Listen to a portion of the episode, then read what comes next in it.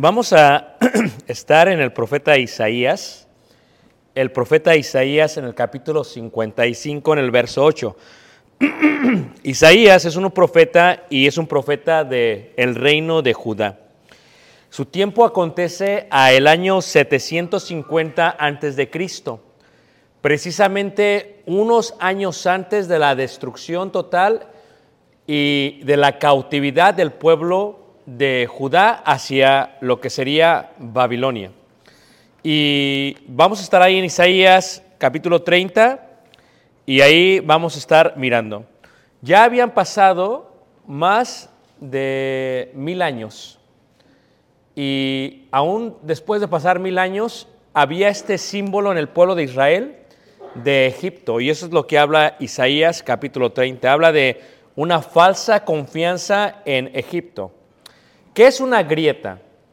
Una grieta determina de alguna u otra manera el riesgo de la caída de una estructura. Una grieta determina ello. El cemento, cuando se agrieta, aquí específicamente, se dice que es porque una raíz de un árbol por dentro está y al crecer levanta el cemento. En el estacionamiento de la casa, en el driveway, se dice también que el agua, cuando llueve, se transmina por debajo del chapopote, del asfalto, y cuando se congela, se empieza a inflar. Y cuando se infla, se rompe. Se rompe normalmente lo que es el concreto. Eso es lo que es una grieta.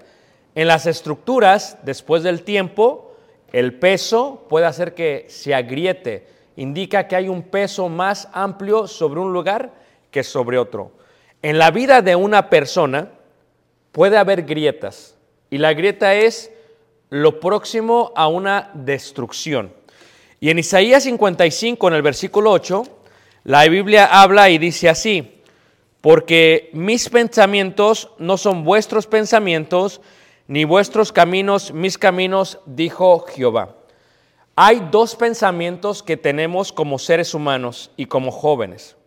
¿Ok? Y todo empieza normalmente con una grieta.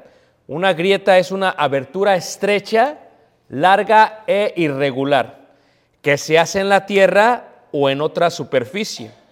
Es una fisura o fractura lineal, profunda, que se origina en las rocas sin desplazamiento de dos, de dos bloques. Eso es una grieta. Hay un gran peligro Y esto es lo que va a decir el profeta Isaías en el capítulo 30. Leamos ahí Isaías capítulo 30, veramos ahí versículo 13. La lectura dice así, por tanto, os será este pecado como grieta que amenaza ruina, extendiéndose en una pared elevada, cuya caída viene súbita y repentinamente. Grieta. Una grieta es una advertencia de peligro. Tu vida espiritual puede tener grietas. Tu casa puede tener grietas. Tu familia puede tener grietas. Eso es lo que es una grieta. Una grieta da un peligro. Y dice el profeta, o será este pecado como grieta que amenaza ruina, extendiéndose en una pared elevada cuya caída viene súbdita. ¿Cómo se emplea una grieta? Es lo que queremos entender. Habían pasado mil años y el pueblo de Israel, aún ya estando en tierra prometida, ya se habían asentado, ya estaban tranquilos. Lo que ve este el profeta es, hay un peligro con la confianza que se tiene en Egipto. Ya no vivían en Egipto, pero ellos se acordaban de Egipto. Ahí en Isaías capítulo 30, versículo 1, dice, hay de los hijos que se apartan, dice Jehová, para tomar consejo y no de mí, para cobijarse con cubierta y no de mi espíritu, añadiendo pecado a pecado, que se apartan para descender a Egipto y no han preguntado, dice ahí, de mi boca. Ahí hay un error, perdón. Cuando uno tiene un problema, ayer yo estaba dando una conferencia en Detroit y le decía a los hermanos, los hijos, nuestros jóvenes, el peligro no fluyó sino hace 15 años, como el 2007 fue cuando empezó a fluir. Ellos, antes, en nuestro tiempo, teníamos malas influencias de los amigos y decíamos que el que con lobos anda, aullar se enseña, se enseña. Entonces, pero antes eh, mi mamá decía, hijo, te metes a las nueve a la casa. Y una vez que estábamos adentro, nos desconectábamos de nuestros amigos. Totalmente, ya no podía hablar con ellos. Estaba desconectado de ellos. Eh, si yo, la única, el único alcance que yo tenía mediático era la televisión, el, el VCR, eh, la videocasetera o la radio. Era la única forma que yo me podía influenciar de los demás. O era por mis amigos, o era por la televisión, la radio, la videocasetera. Entonces, el riesgo que ha pasado es que ahora nuestros jóvenes, eh, no hay nueve de la noche para ellos. O sea, tú les puedes decir, métanse a la casa y aún dentro de la casa pueden preservar la comunicación con todos sus amigos. Porque los medios les permiten tener esa comunicación. Antes yo tenía que tener una mala amistad para ser mal influenciado. Ahora ellos, después de 2007, no necesitan tener una mala amistad, sino un mal influencer para ser influenciados. Y eso es diferente, estamos lidiando con una época diferente. Porque tu hijo no tiene que tener ningún amigo, aún así puede tener una mala influencia. No tiene que tener un mal amigo, puede tener una mala influencia. Eso se le llama influencers. ¿Y qué es lo que pasa? Pues cuando uno es joven, adolescente como Caleb, como Jonathan, como Samantha, como Denny, dice el profeta, hay de los hijos que se apartan, dice Jehová, para tomar consejo y no de mí. Ustedes como jóvenes, tanto doncellas como jóvenes, van a necesitar consejos durante toda su vida. Yo todavía te los necesito. Y cuando uno necesita consejos, uno necesita eh, educarse o gestionar con gente que es experta en esa materia y preguntarles, ¿cómo se hace esto? ¿O cómo se hace aquello? Pero en el caso de ustedes, cuando yo tenía amigos y eran malos amigos, el amigo me decía a mí, ah, no le hagas caso a tu mamá, ah, vente, vámonos, ya si te pega ni modo. Ahora ya no es así. Ahora no tienen que tener amistad así y ellos pueden recibir un mal consejo en segundos. En segundos. El día de ayer estaba eh, leyendo un artículo muy interesante, a mí me encanta leer artículos todos los días, y el artículo era de, TikTok. ¿ah? Hace unos, unas semanas eh, me habían aconsejado que abriera un canal de TikTok para, para poder alcanzar generaciones más jóvenes. Y ayer eh, eh, la, la- secretaria de- del Pentágono eh, anunció y dijo, dice, le preguntaron, sabemos que hay este peligro con la aplicación TikTok y ya sabemos que se está tomando información, los chinos están tomando información y se está divulgando de todos lados. ¿Usted qué haría si tuviera un hijo que usara TikTok? Y se ríe, dice, primero yo no tengo hijos. Dice, pero, pero yo no dejaría que mis hijos usaran TikTok si tuviera hijos, por la seguridad que tiene la, la plataforma. Y, y me causó shock. Dije, oye, ¿qué onda? Porque ciertamente los medios han ido cambiando. O sea, yo usé Facebook y luego de Facebook vino, bueno, antes de Facebook vino MySpace. ¿Se acuerdan ustedes de MySpace? Y luego vino Facebook. Y luego de Facebook vino Instagram. Y luego, ¿verdad? Eh, ahí entre medio se metió Twitter. Y, y luego de Instagram y Twitter, este, de pronto este, vino este, Snapchat. Y luego de Snapchat ahora viene TikTok. Ahora estoy estudiando mucho esto y dicen que los jóvenes, como la edad de Caleb, eh, están usando el YouTube más que el TikTok. Porque creo que YouTube sacó un Shorts y creo que ahora pueden ver como fuera TikTok. Eso es un, es un, eh, es un progreso eh, mediático. Ahora, el problema es que eh, en menos de 30 segundos te pueden dar un consejo. ¿Todos me están siguiendo? No todos están mal. No quiero satanizar toda la plataforma. No, no. Lo que estoy diciendo es que el influencer que cada uno de nosotros tiene es, una, es un sinfín de consejos. Puede ser para cocinar, puede ser para las finanzas, puede ser para nuestra vida espiritual. Entonces, toda este- esta información es una variedad de consejos.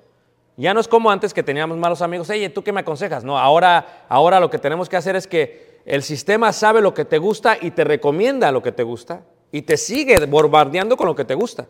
Y sin que tú te des cuenta te está dando consejos y consejos y consejos y consejos y consejos y es un sinfín. Entonces lo que dice el profeta es, hay de los hijos que se apartan de Jehová para tomar consejo y no de mí. Cuando ustedes jóvenes se presentan ante un problema o los adultos, ¿a quién le van a pedir consejo? Y en el caso de ellos se apartaron. ¿Por qué?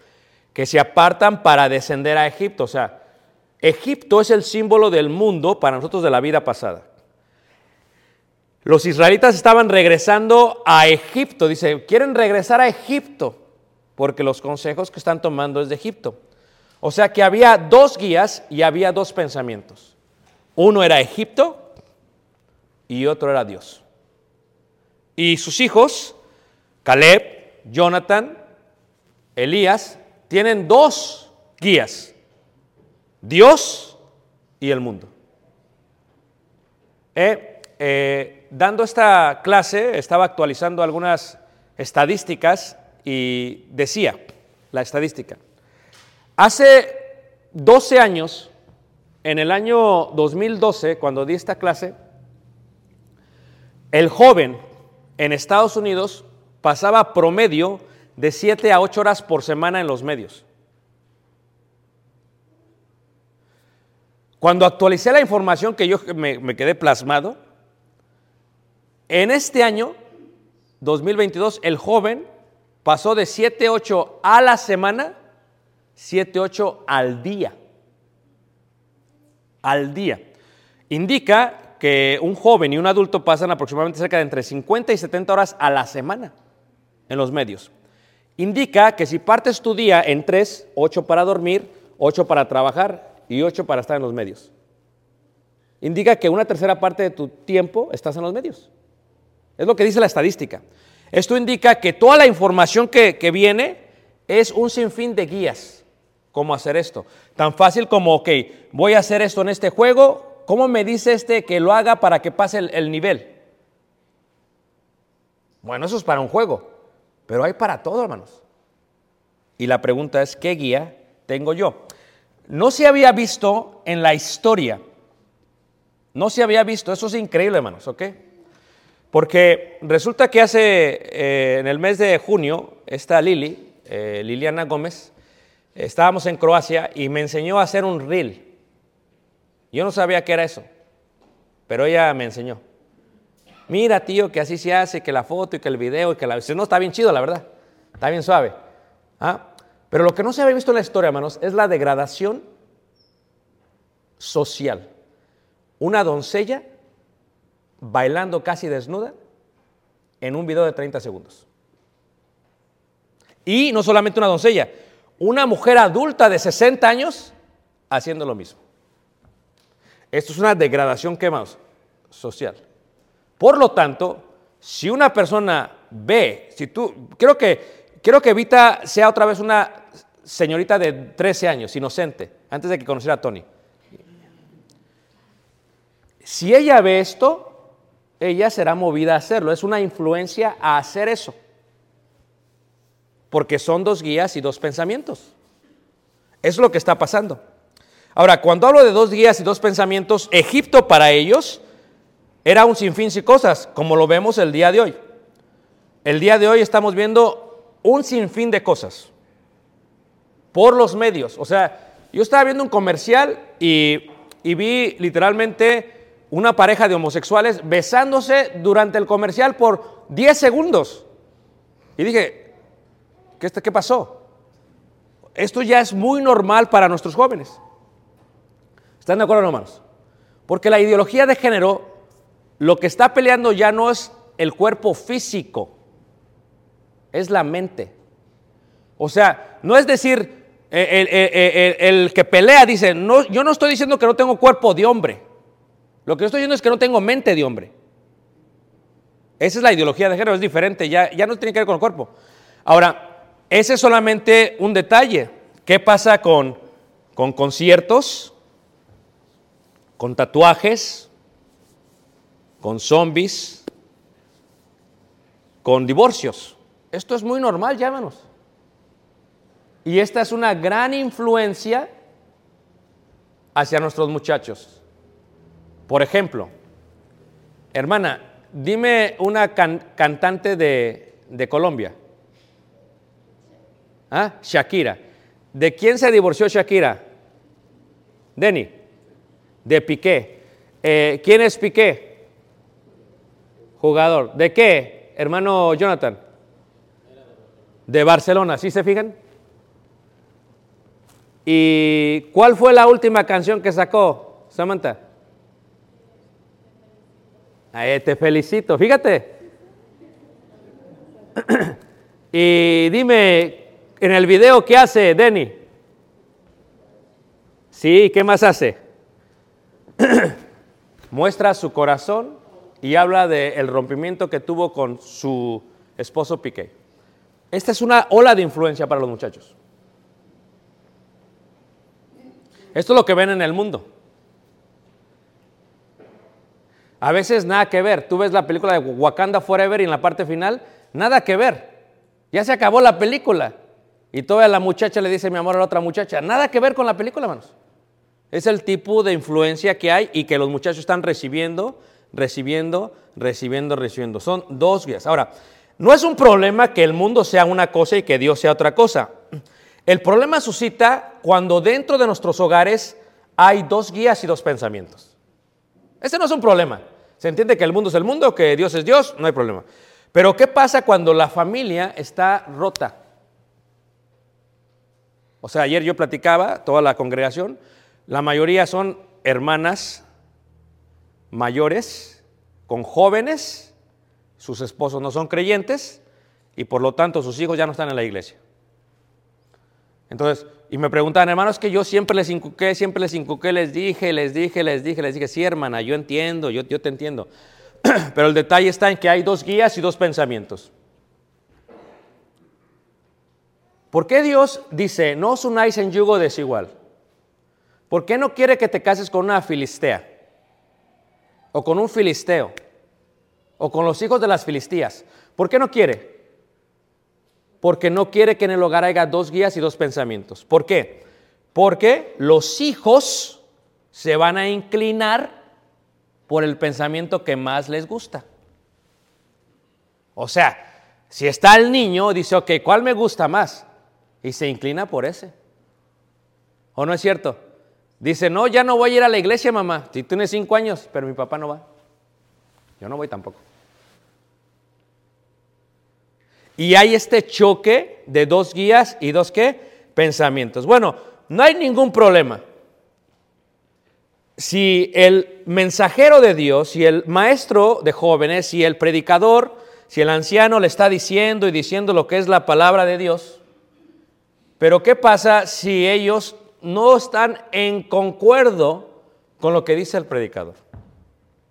A veces pasa así. O sea, ¿de qué sirve que yo le esté diciendo a los muchachos, no te cases, no te cases, no te cases, y luego vas y tú le dices, no hay problema? O sea, ese es el problema. O sea, si, si la Biblia dice esto, esto, esto, y el predicador dice esto, esto y esto, y luego tú vienes y le dices, no, no importa lo que digan, hagan esto, pues no. Esos son dos guías y dos, ¿qué manos? Pensamientos. Pues eso no es ningún problema. Pero luego sucede que a veces hay un predicador que también dice lo mismo. O sea, el predicador dice no, no, no, y luego siempre sale uno que no hay problema. Son dos guías y dos qué? Dos pensamientos. Es más, aquí, parte de Isaías capítulo 30, eso es el, el- contexto. Versículo 8 dice, ve pues ahora y escribe esta visión en una tabla delante de ellos y regístrala en un libro para que quede hasta el día postrero eternamente y para siempre. Porque este pueblo es rebelde, hijos mentirosos, hijos que no quisieron oír la ley de Dios, que dicen a los videntes, no veáis, y a los profetas, no os profeticéis lo recto, decidno cosas halagüeñas, halagüeñas, perdón, profetizad mentiras. O sea, si hay dos predicadores y uno dice esto es santo y el otro dice esto es impuro, ¿con quién se van a ir los hijos? ¿Con quién? Con el más fácil, hermanos. Eso es lógico. No van a querer que les estén diciendo y diciendo, no, no, aquí me duele la cabeza.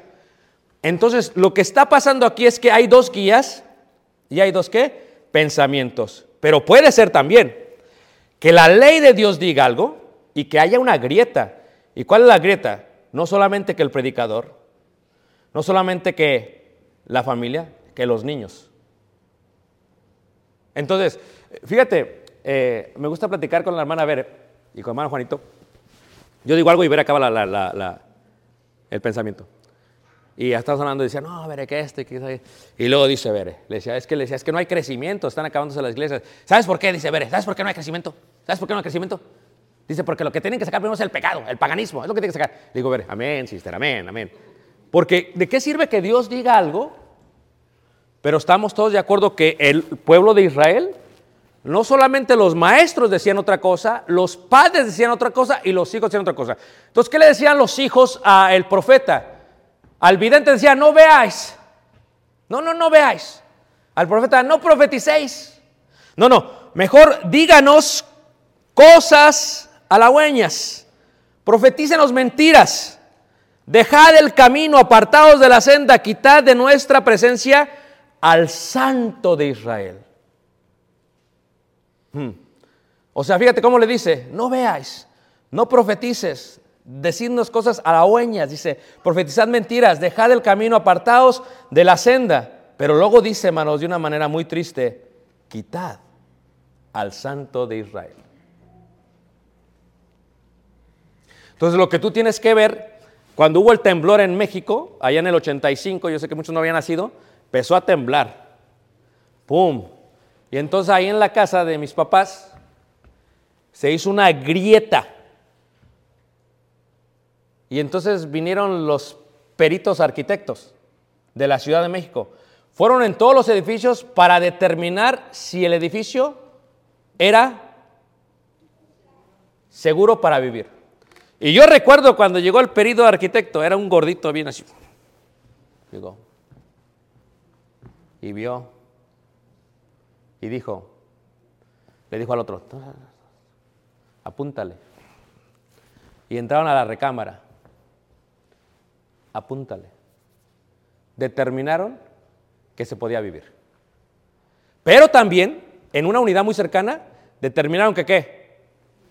Y lo que hicieron fue que cerraron las puertas del zaguán, del acceso, del driveway, de la entrada, ¿me entiendes? Del garage. No se podía hacer nada. Nosotros tenemos que determinar si nuestra vida tiene grietas o no. Porque fíjate, fíjate cómo son los medios. Fíjate cómo se está educando la sociedad, ¿ok? ¿Estás viendo algo? No me gusta lo que dice. Lo quito. Es más, ya no lo quiero ver nunca. Lo duermo por 30 días. Ya nunca lo quiero ver en toda mi vida. Lo elimino. Es una sociedad que dice, yo voy a ver lo que yo quiera ver. Y luego cuando esta sociedad viene y está aquí sentada, aquí viendo el sermón, así, piensa que esto es un teléfono. Y entonces dice, ya no me gusta, y le hace, espérate, no se fue el hermano, sigue ahí. Eso fue lo que hizo el pueblo de Israel. Durmió al profeta y le dice, no, no veáis, ¿para qué ves? Va, no veáis, no profeticéis, no, no, no. Díganos cosas que nos ayuden, que nos motivan, puras cosas motivantes queremos escuchar porque no me motivan. Decidnos halagüeñas, profetícenos mentiras, dejad el camino y dijeron, quitad al santo de Israel. Porque cuando uno quita al santo, cuando uno ve al santo de Israel, entonces uno tiene que sujetarse al santo. Está complicada la vida, hermanos. Levante la mano que me sigue. Entonces, la grieta de Israel era una grieta muy sencilla. Ellos decían, dinos, pero dinos cosas que no sean de la Biblia. Es lo que ellos estaban pidiendo, hermanos. Y esa fue la grieta que decían. Por eso dice el profeta, dice, porque desechasteis, versículo 13, dice, palabra y confiasteis en violencia y en iniquidad, y en ellos os habéis apoyado, por tanto os será este pecado como grieta que amenaza ruina, extendiéndose en una pared elevada, cuya caída tiene súbdita y repentinamente. ¿Qué hizo el perito arquitecto? Llegó y dijo, no, esto no va a funcionar, le- no- nos dijo. A otro dijo, sí va a funcionar. Escuchen, ¿cuántas personas en la Ciudad de México crees que a pesar que les dijeron que no iba a funcionar, ¿qué crees que hicieron? Quitaron eso de que... ¿Y se metieron a qué? A morir. ¿Por qué? Porque unos días después volvió, ¿qué manos? A temblar. ¿Y la estructura qué? Se cayó. ¿Y sabes qué dijeron los familiares? Vamos a demandar a la Ciudad de México. ¿Y sabes qué dijeron las autoridades? No. Estaba censurado. Ahí estaba que no era posible vivir aquí. Entonces, estas grietas que se van formando son como un vaso de alfarero. Lo explica aquí y se quebrará como si se quiebra un vaso de alfarero que sin misericordia lo hacen ¿qué? pedazos. Hay una actividad que se hace, se toma una jarra de barro y la jarra de barro la, la pintan los, los, los miembros de la actividad. Y después de pintarla, le dan como unas dos o tres horas para pintarla. Y pues, cada quien tiene su arte y les ponen florecitas y bien bonito, ¿no? Y cuando la acaban de pintar, les dice el que dirige, dice, ok, ¿ya están listos? Sí, ¿qué les parece bien? Aviéntenla al suelo. Y dicen, no, ¿por qué? ¿Por qué? ¿Por qué la aventamos al suelo? ¿Por qué la aventamos al suelo? Fíjate, con efectos especiales, ¿eh? No, no cualquiera lo puede hacer, ¿ah? Ok. ¿Por qué la, ¿por qué la aventamos al suelo, eh? Hasta profético, ¿eh? Porque si se avienta al suelo, se está destruyendo todo lo que se hizo, ¿están de acuerdo?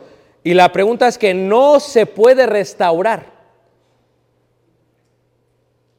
No se puede restaurar. Entonces el profeta está diciendo, así se ha de quebrar.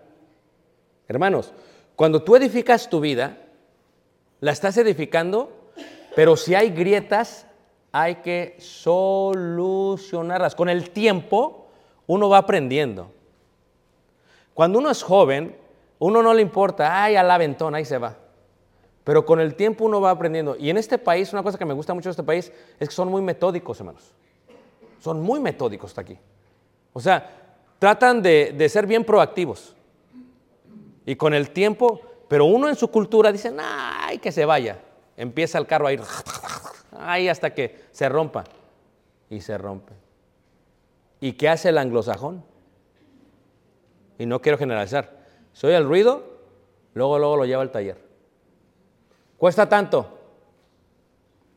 ¿Por qué? Porque sabe que si lo deja más, va a salir qué? Más costoso. ¿Qué hace el anglosajón?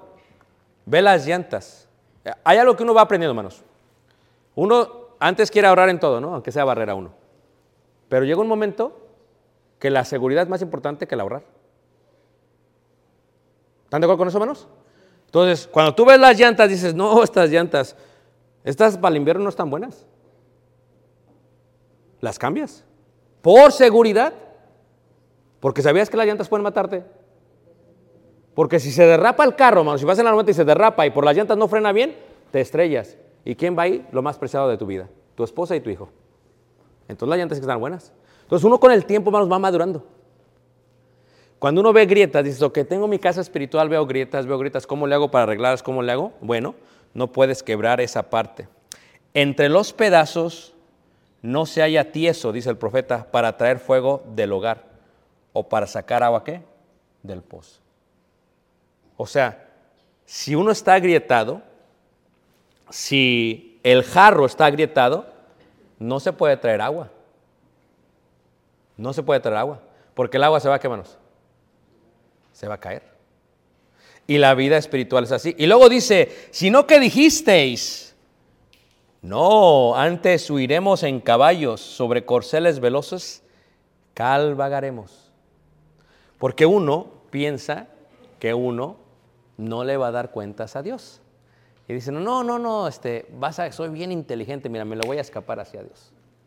Me voy a subir al corcel, sabe que es un corcel, un caballo hermoso, y me voy corriendo y Dios no me va a alcanzar. O sea, hermanos, la grieta eventualmente va a traer destrucción. Por eso tenemos que estar en el hogar, en el hogar, tenemos que estar en un mismo, ¿qué, hermanos? En un mismo pensamiento. Tenemos que hablar, ¿sabes qué es que yo pienso y tú piensas? Está bien lo que cada quien piensa, pero ¿qué piensa Dios? ¿Qué dice Dios? ¿A quién le voy a pedir eh, consejo? ¿A mi influencer? A ellos no les interesa más que, que le estés viendo sus videos. ¿A quién le voy a pedir consejo? ¿A quién? Entonces, si tú como cónyuge, porque uno cuando se casa bien bonito, que la boda, que quién sabe qué, este, está hablando acá con unos muchachos que se van a casar bien, bien emocionados, oh, que la boda y que vamos a hacer esto y que eso, bien emocionados, ¿a poco no? Le digo, eso pasa. Lo importante es qué pasa después de la boda. ¿Están de acuerdo, hermanos? Ahorita hay una falsa esperanza, eh, decía este, eh, un, este, eh, un escritor francés, que ahorita hay una falsa esperanza que la gente confunde la ilusión con el amor. Y decía el francés, es que cuando alguien se va a casar, él está ilusionado con la boda, ella más. O sea, no es tanto el novio, es la boda. Y como tienen esta influencia de Instagram, dicen, y quieren que ciertas fotos sean así, que sean así. O sea, es más la ilusión con el ángulo de la foto para postear que con el mismo matrimonio. Y dice, por eso hay un gran índice de separaciones en menos de un año después de que se casan. a pesar que gastaron miles de euros en la boda. Levante la mano, ¿quién estaría de acuerdo con este francés, hermanos? Ahí está. Entonces, si te vas a casar, eh, Elías, ¿te vas a casar, Elías? ¿Sí o no? ¿Sí pusiste la bandera de México en, en tu cuarto? ¿O la tienes guardada? ¿La, puso mano o no? No, pues hay que saber si se quiere casar o no. Porque la Biblia dice, tu pueblo será mi pueblo, tu Dios será mi Dios. Pues, es lo que dice la Biblia. ¿Te pusiste el vestido, Yari? ¿No está Yari? Bueno, se fue Yari, está bien. Pero ¿qué es lo que estoy diciendo con esto? Si te vas a casar es ilusión, pero piensen en el matrimonio después de ello. Y si hay una grieta, estén de acuerdo mejor. Oye, ¿cómo vamos a educar a nuestros niños? Hablen. Tan sencillo como, ¿cómo le vamos a decir? ¿Vos o tú? ¿Cómo? ¿Cómo? O sea, ¿o no, hermanos? Porque puede haber choque, hermano. ¿Qué le dice Brandon a esta Laura? ¿Qué vamos a comer? ¿Qué vamos a comer? ¿Chochitos? ¿Verdad que sí? O sea, es lenguaje, pero tienen que estar de acuerdo como padres. Aún, no sé otro país, aún de otro estado, le dice Alberto a Evelyn, ¿a qué Evelyn? ¿Qué vamos a hacer? ¿Qué vamos a hacer? ¿Guacamayas? ¿O cabrito? Se tienen que poner de acuerdo porque estas dos guías es un problema, hermanos. Luego, tienen que preocupar, tienen que ver, ok, ¿vamos a estar de acuerdo con Dios? ¿Va a ser Dios parte de nuestro hogar? Y si va a ser Dios parte de nuestro hogar, quien nos va a dirigir, nos va a dirigir conforme a Dios. Fíjate, son cosas importantes. ¿Nos va a o no? Porque aquí se trata, hermanos, quién, fíjate, desde pequeñitos, ponte a pensar, hermanos, desde chiquitos, ustedes confían que llegan aquí y le dan los niños a las maestras. Pero si entre las maestras les enseñan Egipto, pues, ¿qué, qué está pasando aquí? Tú los entregas y confías. De ahí pasan de los, de los del Belén, pasan a los corderos. Y luego pasan a las Josías, a los Josías. Y luego pasan al manantial. Y luego pasan. Estás esperando que todos estemos alineados con Dios y no con Egipto. Pero si de pronto les enseñan Egipto, dices, no, así no es. Es donde uno tiene que ver, porque el hogar se va edificando desde el principio. Le digo al arquitecto, este arquitecto, ya, le, ya la vamos a levantar. Sí, hermano, va. ¿Cómo va a estar acá? Hermano, ¿quiere cisterna? Claro. Quiero cisterna. ¿Por qué? Porque quiero cisterna. ¿Qué tal si nos agarra que no hay agua? ¿Y qué más? ¿Y cómo quiere el cimiento? Así, así. Dices, pero va a costar tanto. No importa. Fíjate la madurez, hermano. No, no, dale. Porque ya no es tanto el costo, sino la seguridad. ¿De qué sirve que la edifique si empieza a gritarse en dos o tres años, hermanos?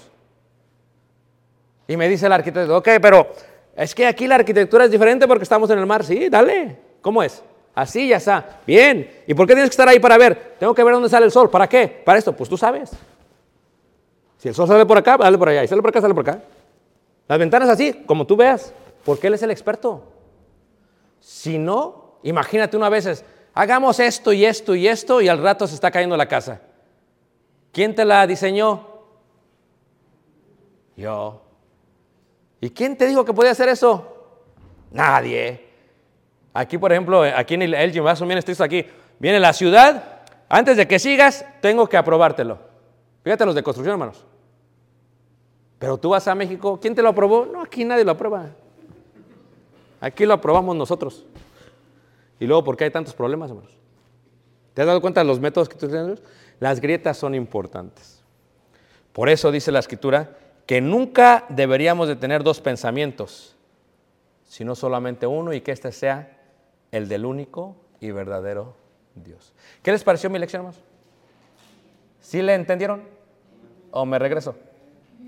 Ustedes díganme. Porque aunque no lo crean, mañana es mi día libre.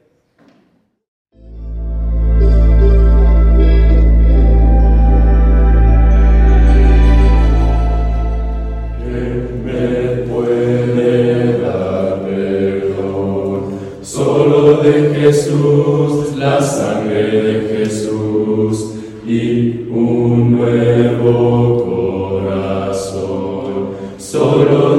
De Jesús,